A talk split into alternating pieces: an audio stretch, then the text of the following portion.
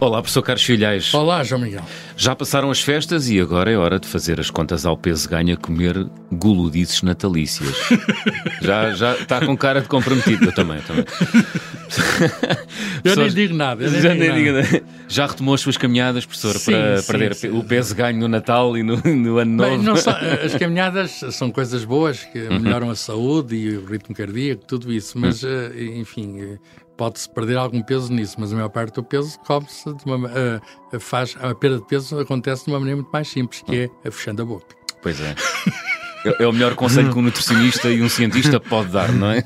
Sim, os nutricionistas são cientistas. É verdade. Uhum. Professor, o que é que é, qual é a relação entre o peso e a massa? São a mesma coisa ou não? N são proporcionais. É uhum. por isso é que às vezes confundimos as duas coisas. Uh, Uh, o peso é a força de atração que a Terra exerce sobre um objeto. Estou a falar do meu peso, é a força de atração que a Terra exerce sobre mim. Hum. Quando me ponho numa balança, estou a medir essa força de atração.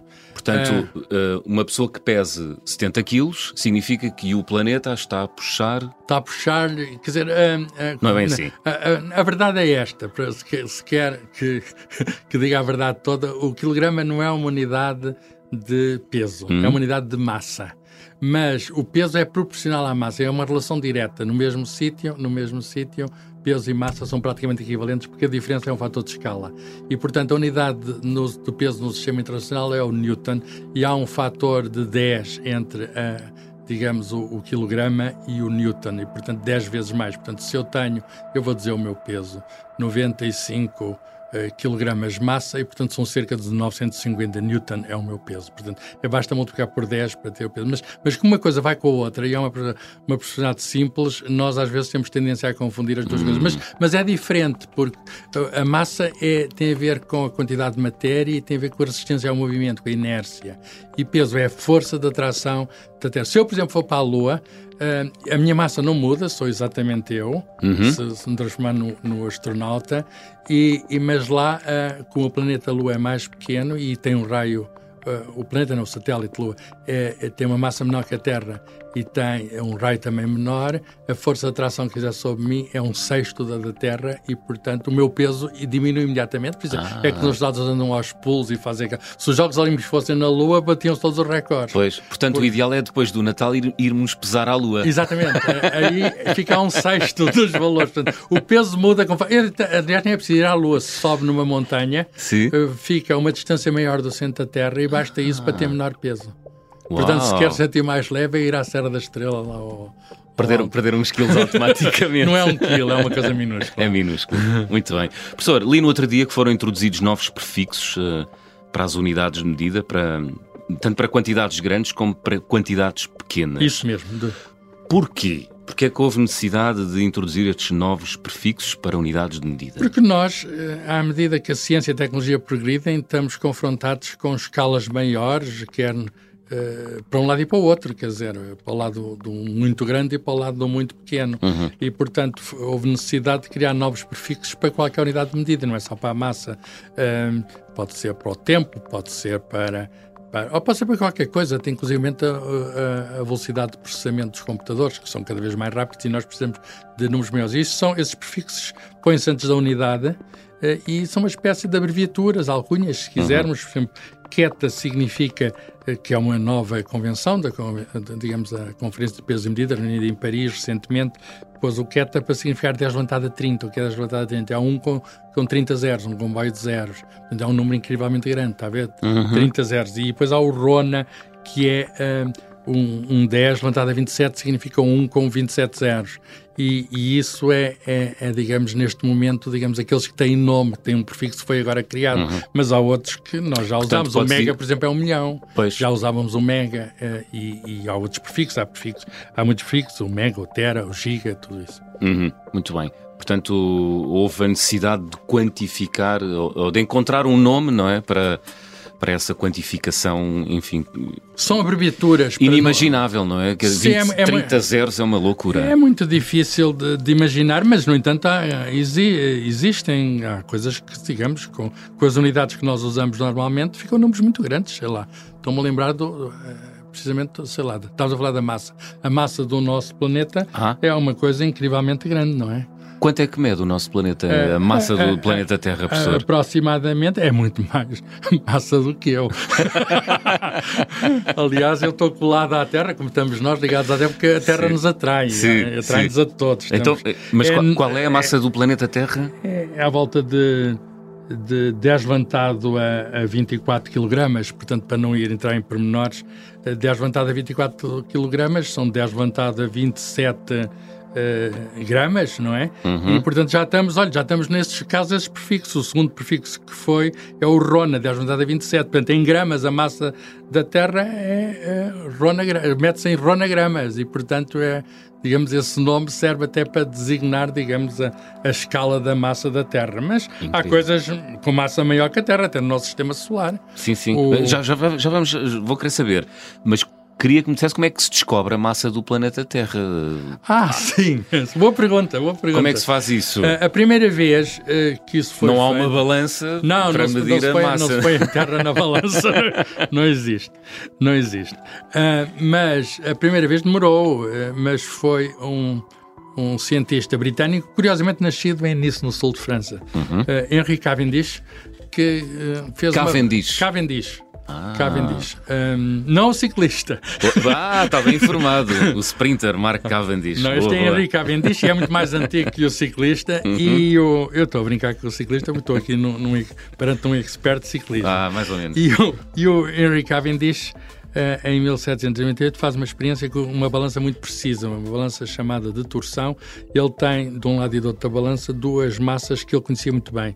Uh, massas relativamente pequenas, mas uma maior que a outra, e as duas massas vão se atrair. Aliás, qualquer massa atrai-se, qualquer coisa que as nossas duas massas também estão aqui a atrair-se, uhum. porque uhum. não se nota muito, mas qualquer, qualquer massa do universo atrai outra massa. É a lei de gravitação universal do uhum. Newton.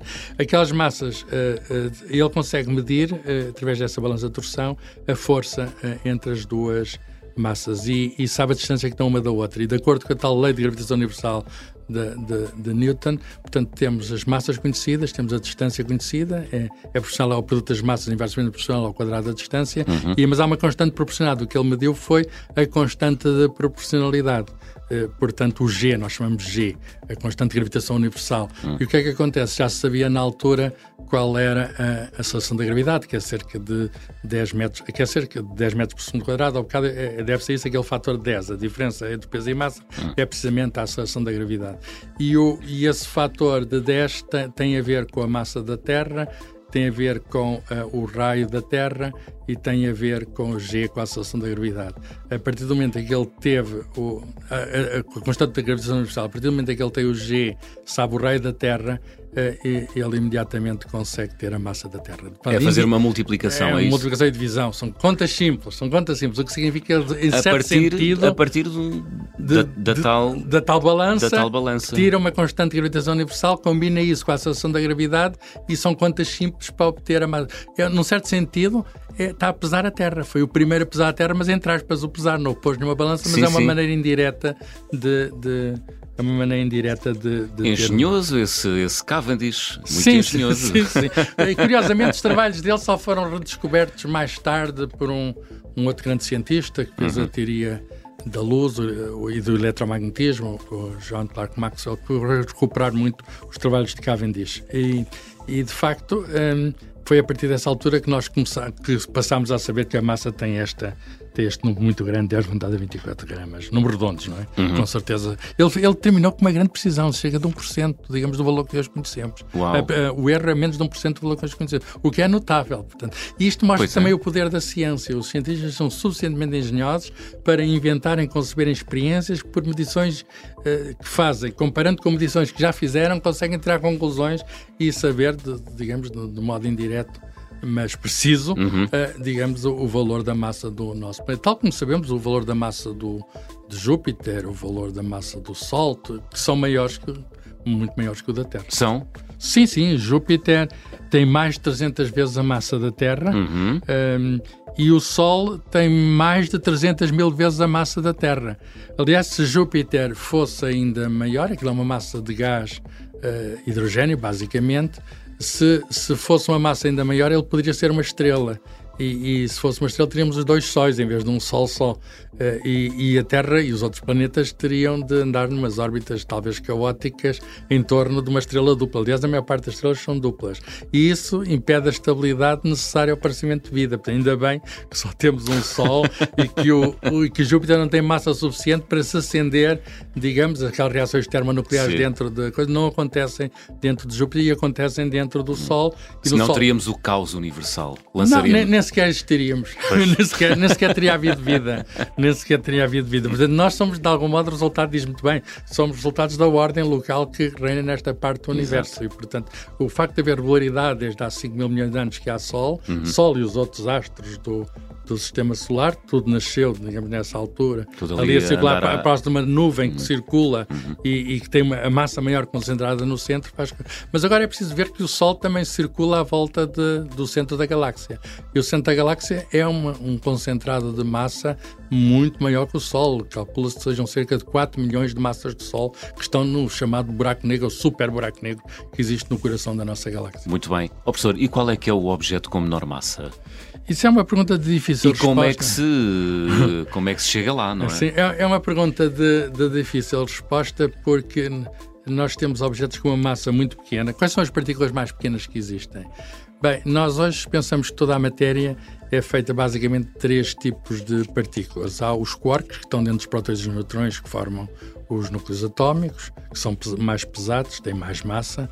Uh, depois há os eletrões, que os eletrões são coisas uh, extremamente leves. A massa de um eletrão é cerca de, número redondos, de adiantadamente 30 kg e, portanto, significa 0, e depois aquele comboio de zeros, e depois uhum. o 1, 0,000, 31, 0, e depois o, e depois o 1. Eh, e, portanto, é uma coisa muito, muito pequena, mas ainda há coisas mais, mais leves do que isso, que são os chamados neutrinos, que nós não temos bem a, eh, a, eh, a certeza do valor da massa, mas sabemos que é inferior à massa dos eletrões, muito inferior uhum. à massa dos eletrões, uhum. é à volta de 10 levantadamente 37. Uh. O que significa o zero, o tal comboio 37 zeros e depois o 1. Coitadinho do 1 lá. No fim perdido. Daqueles, no, perdido no fim daqueles zeros todos. Mas os neutrinos são ainda um bocadinho misteriosos. Uh, a pergunta é boa, como é que sabemos a massa do, tão pequena do uhum. eletrão? Uhum. Bem, não se põe numa, numa balança também. Mas nós temos uh, uh, uma maneira, isso foi feito no início do século XX, porque esta foi da primeira partícula elementar a ser descoberta, por um senhor inglês, J.J. Thomson. Ele põe um campo magnético e o campo magnético obriga a curvar os eletrões. Ah. Farem um círculo até. Se o campo for colocado de uma certa maneira, forma uma circunferência. Põe os, os eletrões a girar. E o raio desse círculo, só, dessa circunferência, só depende da, da razão da carga e da massa. Ora, a carga dos eletrões já era conhecida, é uma unidade de carga elementar. Uhum. Eh, e, e, isso é uma maneira indireta, lá está a treinar a massa do eletrão. Ficou-se. Dando-lhe um choque elétrico. Da, não é bem elétrico, é magnético. magnético. Pondo-lhe um campo magnético, uhum. aquilo curva e o raio da curvatura indica qual é a massa do coisa. Portanto, é mais uma vez uma maneira indireta e muito engenhosa de treinar a massa do, do elétron. Neste caso, uma partícula extremamente pequena está do outro lado, digamos, da, Espetacular. da, da, da escala. Digamos. Espetacular. Pessoal, estamos aqui a falar de massa e de peso. Uh, no Sistema Internacional de Medidas, o quilo, uh, o quilograma é a nossa unidade base. Quando é que começou a, usar o, a, a ser usado o quilo como medida de referência ou grandeza básica e porque é que há países que não o utilizam, como por Sim. exemplo os Estados Unidos, o Reino Unido? Uh, começou uh, a definição de quilograma foi na, no tempo da depois da Revolução Francesa em França. Uhum. Houve uma tentativa de unificação de, de, unidades e em 1799 uh, foi proposto basear-se na água e portanto um litro de água pesa um quilograma e a origem do quilograma está nisso. Só que é que ah, é, é, um modo muito impreciso, porque a que temperatura está a água uh, e qual é a pureza da água que é preciso ter. Pois. E a certa altura o que se criou, já no século XIX, foi um, um digamos, um cilindro de, de, platina, que é um material que se modifica muito pouco uhum. e, que, e que tem exatamente o quilograma e foi guardado em Paris, etc. Só muito recentemente, há cerca de três anos, é que se adotou um novo quilograma baseado em grandezas fundamentais da física quântica que tem, para todos os efeitos práticos, o mesmo valor que tinha o antigo quilograma que estava lá guardado em Paris. Um, uh, Está-me a dizer que nem todos os países usam o quilograma. Bem, os cientistas sim. Os cientistas têm normas, têm, ah. têm nós chamamos o sistema internacional. O sistema uhum. internacional todos aderem, os cientistas ingleses, americanos, etc., todos usam, digamos, as unidades do sistema internacional, do qual o quilograma é a unidade de massa. Portanto, Agora, não há conversões. Quando o professor se põe a fazer experiências não, não, não, científicas com um britânico, compara, não há conversões. Não, compara-se é, diretamente. Quilo com quilo. Eles, eles não põem, nem podem pôr coisas com libras. Okay. Só que aquelas libras tem a ver com antigas tradições que se ainda usa por, na vida corrente, uhum. Libras, milhas, essas coisas todas, mas os cientistas usam metros, usam quilogramas, usam metros, usam e, e, e, tem a ver com, enfim, com, com, tempos antigos. Nós aqui também tivemos libras e nós aqui também tivemos vários tipos de libras. Era a certa altura é conforme a localidade, é quer dizer, e isso não podíamos ter uma vida comum. E a ciência precisa, digamos, ter essa uniformidade e por isso é que acho que essas conferências, pesos e medidas e organismos internacionais, União Internacional de, de, de, de Física, União Internacional de Química, fazem, digamos, reuniões até regulares, fazem, digamos, definições precisas das unidades e obrigam, obrigam, digamos, já agora o sistema sistema internacional é de uso obrigatório em Portugal, eh, até porque aparece num Diário da República. É de lei. É de lei. E, portanto, vamos usar quilogramas e vamos usar, e vamos usar metros, porque é obrigatório usar essas unidades. Muito bem. E temos alguns quilogramas para perder, porque isto, o Natal e, o, e a passagem do ano foram, foram uma desgraça. A pessoa não está aí elegante. Eu enfim, tenho que ir aos treinos. mas é, mas é, é, é, a tal história. É, digamos, calorias que se ingerem, ter cuidado com as calorias que se ingerem e há tempo para isso. Muito bem, professor Carlos Filhais, foi um gosto. Até para a semana. A mesma coisa.